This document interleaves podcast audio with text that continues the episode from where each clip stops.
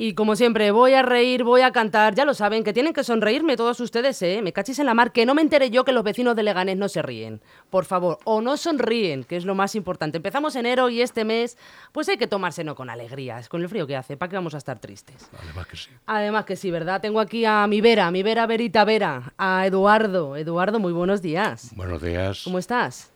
Bien, Que vienes a hacer ejercicio, me han dicho. sí. ¿No? ¿Sí, no?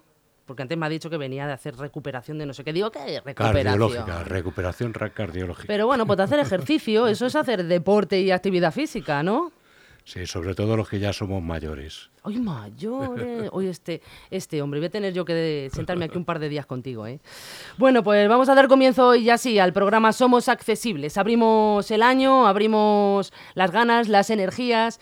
Empezamos con Don Ramón y bueno, pues vamos a... Bueno, Don Ramón, Don, don Eduardo, déjame hecho un guion aquí, que me estoy haciendo un lío. Y hoy vamos a hablar... Me voy a saltar el guion, ¿sabes lo que te digo? Vamos a hablar de la hipertensión, ¿verdad?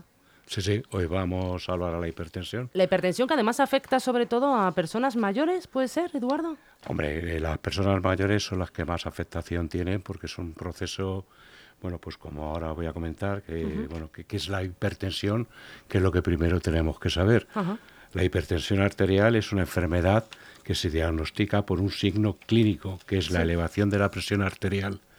La tensión arterial en acciones debe estar entre 9, que sería la presión mínima, Sí. y 140 o 14, que sería la presión máxima.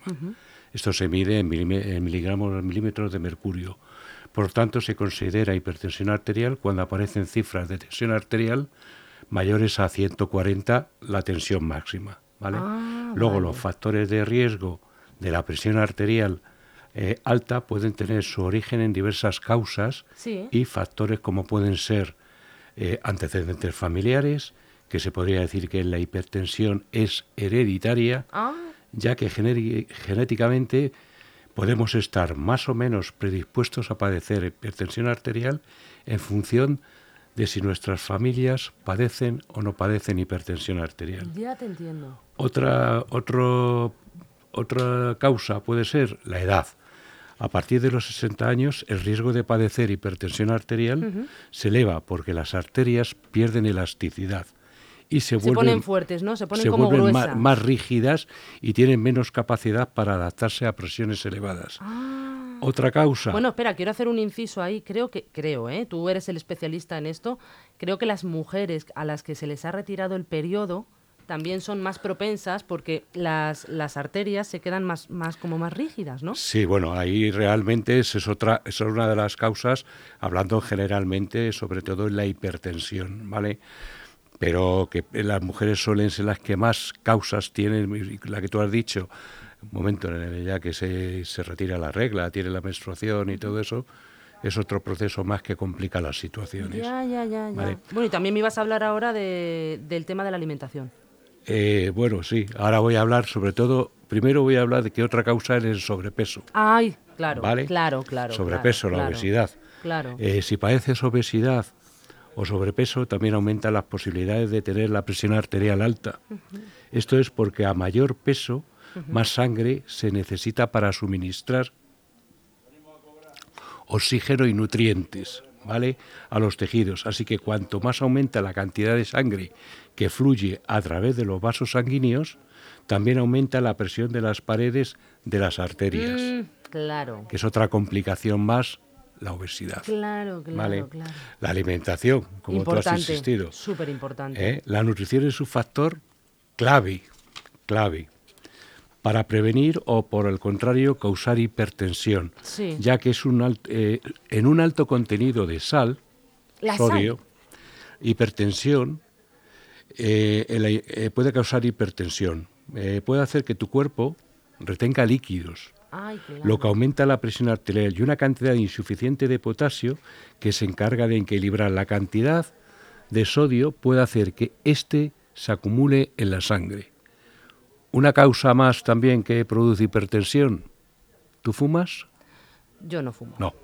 Pues el consumo de tabaco. Si eres fumador, las posibilidades de sufrir la tensión arterial alta son más elevadas porque las sustancias químicas que contiene pueden dañar el recubrimiento de las paredes de las arterias, Mm, ¿vale? provocando el estrechamiento de las mismas. O sea, aquí el tema de lo de la hipertensión es que hay una variación en las venas. Hay una alteración y una variación en las venas. Las venas las dejan de ser un conducto donde Eh, puede pasar la sangre flu- fluidamente con, dilatación de la vena. Efectivamente, es se que pone todo- fuerte y ya la, y- e incluso se obstruye Eh, por dentro. eh, entonces hay un tapón. Esto además ahora mismo, se- seguidamente te voy a seguir un poco explicando. Sí, sí, sí, es como hoy, por ejemplo, eh, en que he estado yo en el tema de la rehabilitación cardiológica. Está claro eh, que un, un infarto de miocardio lo podemos eh, tener cualquier persona. ¿vale? Pero hay cinco cosas que son las que determinan tener un infarto. Y muchas de ellas son de estas que ya te he ido leyendo, Claro, ¿vale? claro, claro. La gran mayoría. Otra, otra, el consumo de alcohol. Mm, ¿vale? Consumo de alcohol, al igual que ocurre con el tabaco, beber alcohol sin moderación puede dañar el corazón y el sistema circulatorio. Y envejece, que te quedas viejo con las carnes caídas. Claro, por eso hay que, que bueno, sí? otro, otra cosa que perjudica, yo hablando, da- dando ejemplos sobre todo, el sedentarismo. La falta de actividad física está asociada con una mayor frecuencia cardíaca, por lo que el corazón debería trabajar más con cada contracción y mayor será la presión sobre las arterias. Claro. Otra cosita más que altera que tengamos hipertensión, otra causa, el estrés. Totalmente. El estrés. Eh, niveles altos de estrés pueden provocar un aumento temporal de la presión arterial. Las enfermedades crónicas, ciertas enfermedades crónicas, como es la enfermedad renal, la diabetes, la apnea del sueño, también puede aumentar el riesgo de tener presión arterial alta. Bueno, pero yo tengo una duda, Ramón. Eh, Eduardo. ¿qué- eh, perdón, Eduardo, estoy yo con Ramón. Ramón, enciéndeme la luz, como lo de los mojinos escocidos. Pues no, señor. Eduardo. Eduardo, yo tengo una duda. El, eh, ¿La hipertensión es mm, más problemática en personas mayores? Porque en personas jóvenes también se da. Pero es más problemática en personas mayores, ¿verdad?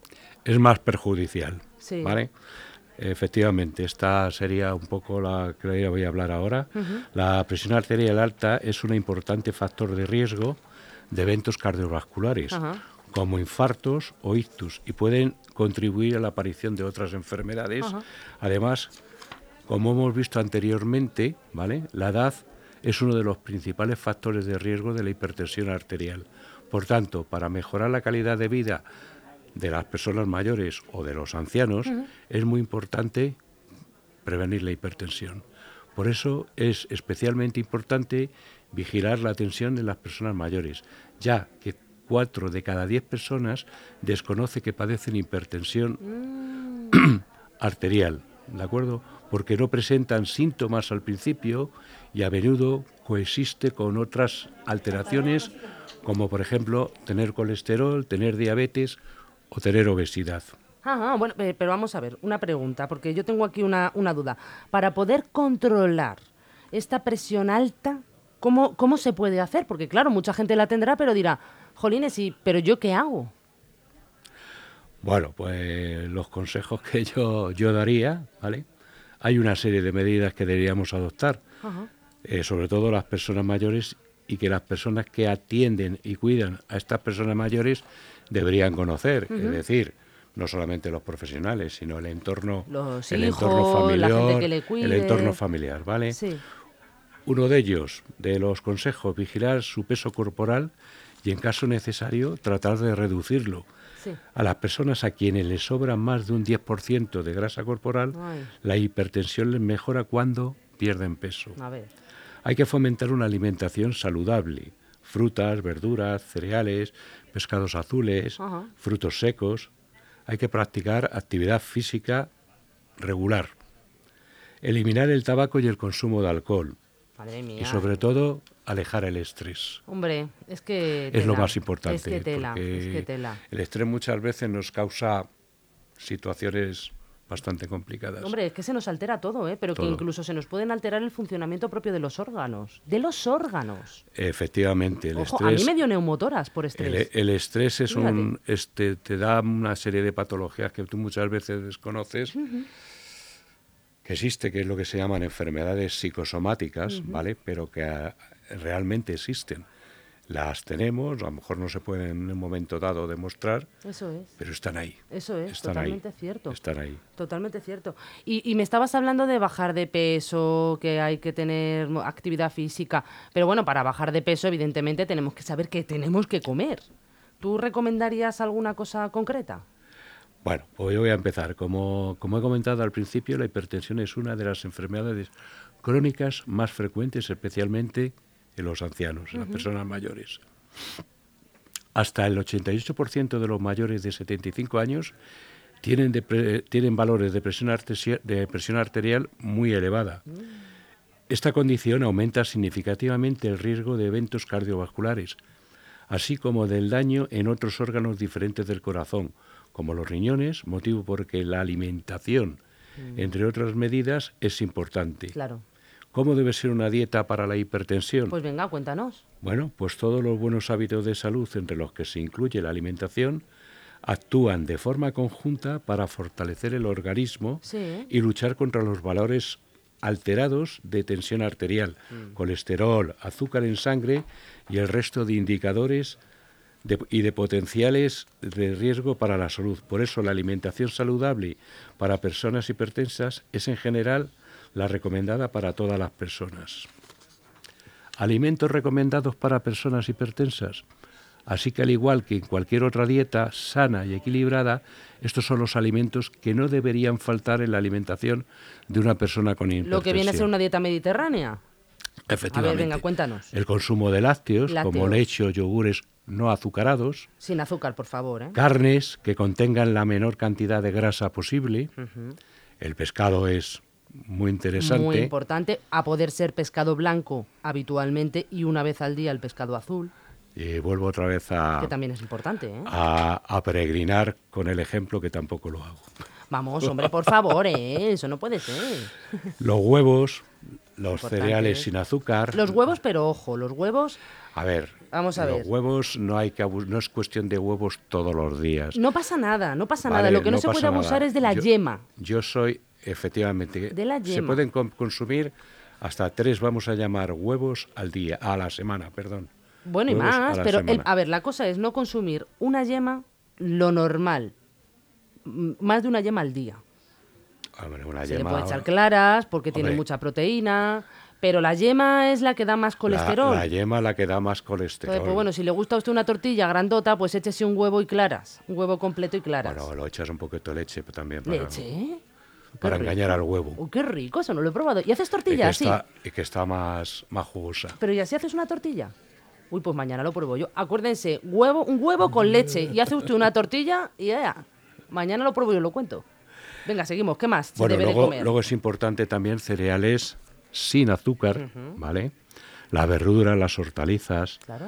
las legumbres, la más importante son las judías, las lentejas o los garbanzos, las frutas, excepto si están en almíbar, Claro, porque ¿vale? tiene azúcar. desecadas o confitadas. Es que eso es ansia, ansia viva. Son muy ricas, yo no voy a negarlo, son muy ricas, pero no hay que tomarlas. No.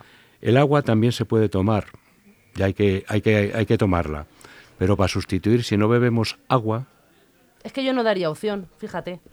pues habrá que tomar infusiones, caldos, zumos naturales. ¿vale? Pero beban agua, ¿eh? Pero hay que, hay que beber líquidos. Es muy Yo, importante. yo siempre eh, digo que hay que beber líquido. Es muy importante. Hay que beber líquido. Eduardo, pero tú dices que tú bebes mucho agua, ¿verdad? No, yo no.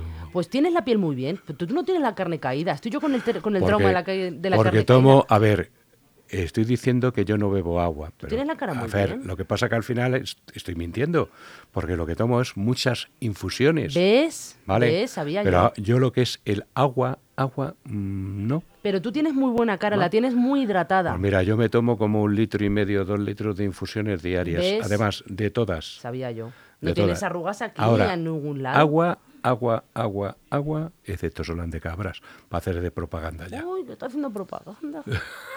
Este hombre, y gratis, y gratis. Bueno, seguimos. Bueno. Aparte del agua. Bueno, pues aparte del agua, las grasas saludables, por Venga. ejemplo, el aceite de oliva. Muy importante ¿vale? el aceite de oliva. Ahora- en crudo a poder ser. Ahora está un poco la cosa complicada. Pero pero crudo, en crudo, un poquillo en la, en la vamos. ensalada. Y... Sí, sí, hombre, y mejor el virgen extra. Por favor. ¿Vale? Por Mejor el virgen extra. El aceite de girasol también se puede tomar, que no hay ningún problema. Por Y favor. luego la mantequilla y las margarinas. Sí, pero si no lo toman mejor. ¿Eh? Mantequilla, Que no- mar- es que sí, que luego le dices eso, Eduardo, y nos fríen el filete con mantequilla. Mejor que no. Mantequilla no. mejor no. Mejor, Nada. yo sigo pensando Aceite mejor el aceite de oliva. Aceite de oliva. ¿Vale? Pero, pero, y tengo una pregunta, porque lo que, lo que es bueno yo creo que más o menos todos lo sabemos. Pero, ¿y lo que no tenemos que comer? Bueno, pues eh, en toda dieta saludable se deben evitar los productos, sobre todo azucarados, Mm. ¿vale? Hay que evitar también embutidos, Ah, sí. evitar, ¿vale? Las carnes procesadas y la bollería industrial, ya que son alimentos pobres nutricionalmente y que además suelen contener elementos que pueden ser perjudiciales, perjudiciales perdón, para la salud. Por otro lado, las personas hipertensas deben tener especial cuidado también con la sal. Ay, ay. Vale. La sal. ya que se trata de un condimento rico en sodio que tiene un impacto negativo en la hipertensión. Y que luego todos los alimentos tienen su propia cantidad de sal. Ya que ya vienen, llevan sal ya los vienen, ya alimentos. vienen, ya no, vienen. no hay que añadirle más. Y una, y una comida, cuando preparamos una comida, está claro que a mí muchas veces el hecho de que esté sosa, casi prefiero corregir yo la sal en ese momento. ¿vale? Totalmente. Casi prefiero. Entonces, bueno, Sí, sí, sí. sí, es lo sí. mejor. O sea, no podemos protestar, esto está soso. No, hay que un poquito tú También tenemos que adaptar un poco la Vale. mente, ¿sabes? Es que es un problema que nos cuesta. Porque estamos acostumbrados a tomar todo muy salado y nos tenemos que enseñar otra vez a tomar las cosas como Dios manda. A, a mí me cuesta también trabajo, ¿Verdad? pero yo ya creo que me, con el tiempo me, ya me he educado en esa situación. me he educado totalmente. No te ha costado, ¿no? Sí. De- vale, seguimos. ¿Qué más? O- otra cosa que es perjudicial, la cafeína y la teína, Hmm. ¿vale? Ya que aunque no es necesario eliminarlos totalmente, excepto por recomendación del médico, hay que moderar su consumo porque pueden aumentar también la tensión arterial. Hombre, la cafeína lo tenemos claro. Mm. Claro. Eh, cuando hay una persona que le ha bajado la tensión, que le ha dado un mareo, pues le damos un vasito de, o de un café o incluso la, bueno, un pues poquito de azúcar también. Un poquito de azúcar. Entonces, bueno, o un té con azúcar. Sí, pero Esto- no, no habituarnos, No, no, que no, cada vez es verdad que cuando tomamos café cada vez vamos un poquito a más. Fíjense, Otro- el otro día, espera, espera, que voy a contar una cosa para que ellos también tengan cuidado. El otro día, yo, me- un caso que me pasó a mí. Digo, jolines, si me estoy tomando una cafetera entera al día, al día, y no me estaba dando cuenta, Eduardo. Claro, empiezas de a poquitos, de a poquitos, de a poquitos, de a poquitos, de a poquitos. Cuando te das cuenta te estás tomando una cafetera al día. Digo, esto no puede ser. Y luego dormir. Ah, estupendamente. Pero claro, el- a lo largo del día estaba por las nubes. No, no, no es. A ver, no debemos, no, no debemos abusar. Hombre. A mí me pasa igual, yo soy muy cafetero. ¿Verdad? también. Pero que vas a más a más. Hay que controlarlo, ser muy conscientes de las cosas que no son, que no son tan buenas y, y- y reducir el consumo, ¿verdad?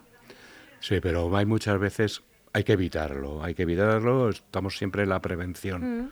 hay que evitarlo. Entonces, bueno, es una, porque la cafeína es una de las cosas que te produce hipertensión. Hombre. Y en los que somos, a ver, la gente joven os estimula, os... Sí, pero también Eh, puede provocar en un las infarto. personas mayores y si encima tenemos alguna o siempre alguna patología añadida pues se nos complica más Claro, todavía ¿vale? claro.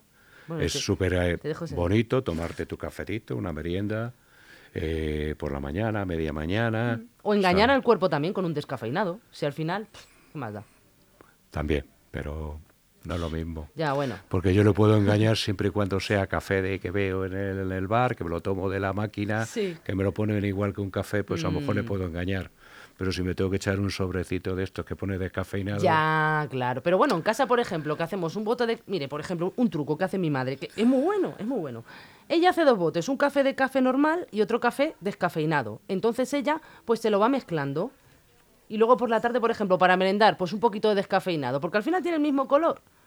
Y sale de la cafetera. Que Sí, no pero- es de sobre. Sí, pero el sabor no es el mismo. Y ya estamos. Bueno, pero vamos a intentar evitar, jolín. Seguimos, porque la siguiente que viene a mí me da mucha curiosidad. Bueno, pues eh, el regalit. Fíjate. El regalit. Esta raíz eh, o su extracto se encuentra en algunas golosinas, infusiones, pastillas y caramelos medicinales, pero su consumo puede provocar también retención de sodio, por lo que las personas que padecen hipertensión deben evitar consumir este tipo de productos.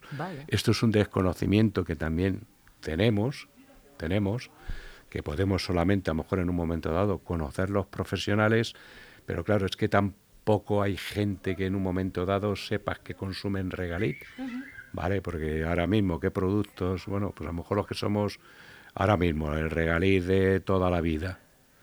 Pues bueno, ¿yo ahora qué hago? Mis nietas que toman regalit, ¿qué les digo? ¿Que no tomen regalit? Pues le quitas uno.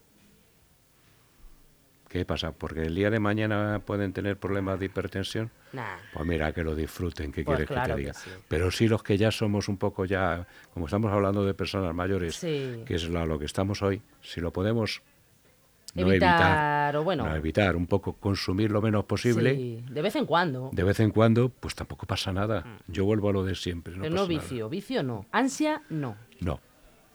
Hay que tener con moderación. Luego las sales de frutas y los o, el bicarbonato para la acidez de estómago. Aunque esto no se trata de un alimento, debe evitarse su consumo porque contiene sal. Hay que consultar siempre con el farmacéutico qué alternativas de antiácido podemos utilizar. ¿Qué paso tenemos los farmacéuticos? Luego, aunque evitemos salar la comida que cocinamos en casa, existen muchos productos alimenticios que contienen grandes cantidades de sal y que nos pueden, y que nos pueden pasar desapercibidos. Algunos de estos productos con los que debemos tener especial cuidado son las salsas preparadas, es decir, la salsa de tomate, la mayonesa, el ketchup, la salsa de soja, Las que están buenas. sopas y caldos en brick o en sobre, que también hay que tener mucho cuidado, ¿vale? Legumbres y verduras en conservas. Claro, porque todo tiene unas sales y una, lleva, unos conservantes. Lleva sus conservantes que Claro. también muchas veces Claro, no claro. vienen bien. No, no, no, ¿vale? Donde estén las frutas naturales, una, una sopa hecha como Dios manda, con un buen caldo, que con tus huesos, con Sí, tus sí, verduras, sí, sí, sí, sí. que bueno, que puedes sustituir y bueno, y sustituye y nos ayuda muchas veces. Para una urgencia, pero Yo- no algo habitual. Yo tengo que ahora decir personalmente a nivel mío familiar, eh, ayer lo hablábamos en mi casa, que el tiempo que hace que no consumimos los sobres estos de sopas de fideos, ni los botes estos de sopas. Sí. Pero hace verdad, tiempo. Es verdad. Seguimos con las verduras, eso sí, Hombre. Eso sí. Pero, la verdura hay que ver, ¿eh? la diferencia que hay entre unas judías verdes que vienen de bote ya hechas cocidas y unas judías verdes que las compra usted frescas y las hace. Si es que se hacen en un momento en la olla express, son cinco minutos. A los cinco minutos, cuando empieza a hacer chu, chu, chu, chu, chu, chu, cuenta cinco minutos y las quitas.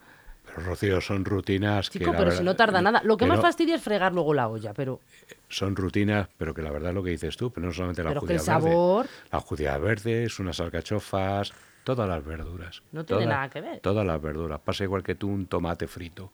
Pues tú preparas un tomate frito. Yo, eh, Hmm. por parte de mi suegra, que en paz descanse, yo no he tomado un tomate en conserva en Extremadura en mi vida. fíjate, claro, En mi vida. claro. Aparte de que ellos tenían sus tomates, porque tenían sus huertos Hmm. y tal. Eso, eso, claro. Hombre. ¿Qué hombre. pasa? Pues han vivido hasta... Mira, estamos hablando de las cosas que son frescas y, la- y las mujeres todas, bueno, y algunos hombres de aquí del pasaje hacen así. Sí. Pues claro, si es que aquí en Leganés se, se cocina muy bien y mucho. Bueno, seguimos. Otra, otra, ¿Otra cosa, cosa? que otra cosa que no es buena, pues son los patés, que están muy ricos Mm. los patés, pero Están salados. no debemos a tienen su toque de sal. Vuelvo a repetir que estos son mm, no es que digamos que no lo tomemos, pero Que son tengan cuidado, que no cosas que, mucho. que un poco en un momento dado para evitar tener hipertensión. Luego, sobre todo, las carnes y pescados curados o en salazón, ¿vale? Los platos preparados, como los congelados, Claro. los dos platos que ahora ya nos solucionan muchos Ah. problemas, vamos, ahora ya nos no lo quitan todo. Eh, lo hablaba hace un momentito, los cubos de, los cubitos estos de, caldo. caldo. concentrados, las pastillas saborizantes, que ya pues pasa lo mismo, Claro. pasa lo mismo Sí, al final. eh, ya lo utilizamos. Embutidos y, y quesos curados, ¿vale? Los encurtidos, luego los frutos secos salados o fritos. Los ancianos, sobre todo, si padecen degeneración eh, nerviosa, Sí. van perdiendo el gusto con el tiempo Ah. y por tanto tienden a tomar alimentos muy salados y de sabores más fuertes, que esa es una de las complicaciones.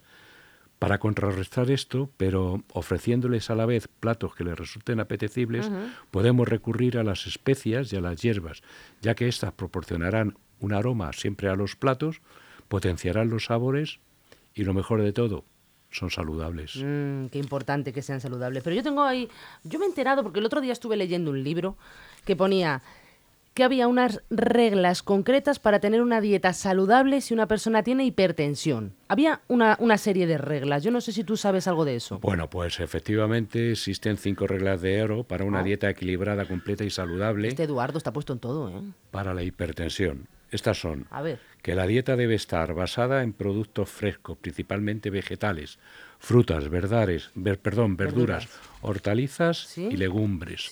Los hidratos de carbono como cereales, pan, pasta y arroz deberán ser preferiblemente integrales. Se debe tomar preferentemente pescado y carne de ave en lugar de carne roja. Que de vez en cuando la carne roja tampoco pasa nada, una vez por semana, está bien. No pasa nada. Lo que no Se debe además. No es recomendable es abusar. El aceite de oliva debe ser la grasa principal en la dieta frente a otras grasas menos saludables. Preferiblemente o preferiremos siempre los guisos y los alimentos preparados al vapor, al horno o a la plancha en lugar de las frituras. Nada de fritangas, ¿vale? Nada, de fritangas, por favor. Hay que tener en mente la regla del plato a la hora de preparar las, tus comidas, que consiste en dividir mentalmente un plato en cuatro partes iguales para asegurarte de que tu dieta es nutricionalmente completa. Vale. Dos partes deberán llenarse con alimentos vegetales frescos o cocinados, verduras, hortalizas y frutas. Una parte deberá llenarse con alimentos ricos en hidratos de carbono, patatas, cereales, pasta, pan y arroz. Vale. Y la última porción del plato deberá llenarse con carnes, pescados, huevos, legumbres, frutos secos y grasas saludables, incluyendo el aceite de oliva. Vale. Y por, por último debemos tener en cuenta a los lácteos, ya que hay relación entre una correcta ingesta de calcio y una tensión arterial adecuada, por, la que, por lo que lo recomendamos. Vale. Tomar dos raciones de lácteos al día, una cantidad que será más que suficiente para cubrir las necesidades de la mayoría de los ancianos. Vale, perfecto. Espero sobre todo que estos consejos de alimentación eh, os, hayan resultado útiles para planificar has, deprimido a media la alimentación en personas con la tensión alta. Ya te lo digo, o sea, les has llevado al suicidio a muchos de ellos. Pero no, hombre, no, que es para que ustedes estén sanos. Bueno, que yo creo que es importante también un buen control de la tensión arterial y que sobre todo se vigilen bien, que vayan al médico.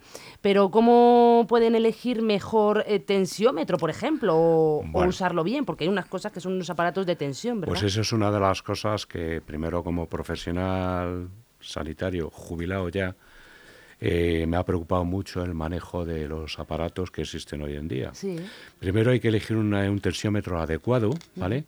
Y entender cómo usarlo es esencial para el control de, de espera, espera, espera, una pregunta. ¿El tensiómetro es esto que se compran para ponérselo aquí, no? Que es como una pulsera que te aprieta. Efectivamente. Y te mide la tensión. Pero es que el tensiómetro también te lo puedes poner en el dedo. También. Que no solamente es para medirte luego lo que ya todo el mundo conoce el pulsosímetro, pero también hay para medir la tensión a través del dedo vale. y a través de la muñeca. Vale, vale, Lo más importante creo que es que se lo compren en sitios adecuados. Yo, para mí, para mí, para mí, yo como sigo siendo de la, antigua usanza es el antiguo aparato de mercurio que ya, ya está retirado. Pero vamos, los tensiómetros hoy en día que existen de brazo, yo lo prefiero antes que el de muñeca, a la hora de aconsejar. ¿vale? vale, vale, Entonces, pues, como pongo, a la hora de escoger un tensiómetro es importante tener en cuenta algunos factores, como la facilidad de uso, ¿vale? La comodidad y la precisión, ya que será una herramienta que usaremos con frecuencia. Además, usarlo correctamente es fundamental para obtener unos resultados fiables y precisos para compartir más tarde con tu médico de atención primaria. Estos son algunos consejos para utilizar el aparato correctamente. Primero, hay que asegurarte de estar relajado y tranquilo antes de medir la presión arterial. No hablar. Se recomienda estar en reposo durante cinco minutos antes de realizar la medición y no haber realizado ejercicio al menos 30 minutos antes ni haber consumido bebidas estimulantes como el café o el té. Eso es. Eh, hay que sentarse en una silla con los pies tocando el suelo y mantener la espalda recta y luego colocar el brazo sobre el que vayas a realizar la medición encima de una mesa aproximadamente a la altura del corazón. Eso es, eso ¿vale? es. Esta sería la posición.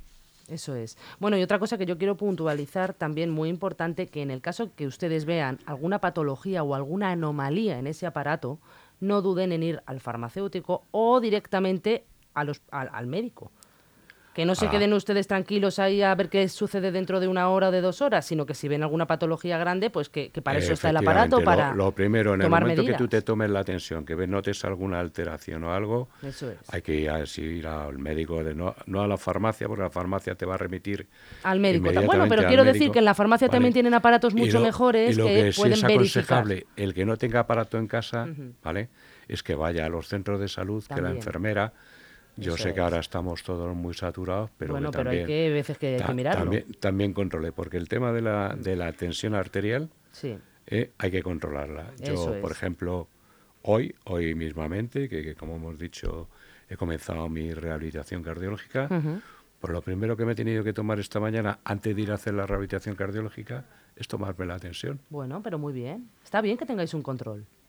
Así que Eso es necesario. a- ahora, ahora me toca tomarme la tensión un día sí, un día no. Un día Bueno, sí. pues mira, pero eso no es nada malo. Eduardo, te agradezco un montón todo lo que nos has contado hoy. Me parece una ayuda extraordinaria para todos los vecinos de Leganés, para nuestros pepineros y sobre todo para las personas que padecen hipertensión, que de hecho les recomiendo que por favor, si les lo tienen ustedes, que lo vean, que vean el programa, que consulten todas estas... Sí, no. Además, aquí en este programa somos accesibles, que como ya dije en su momento, no solamente hablamos de discapacidad, de mayores, dependencia, Claro.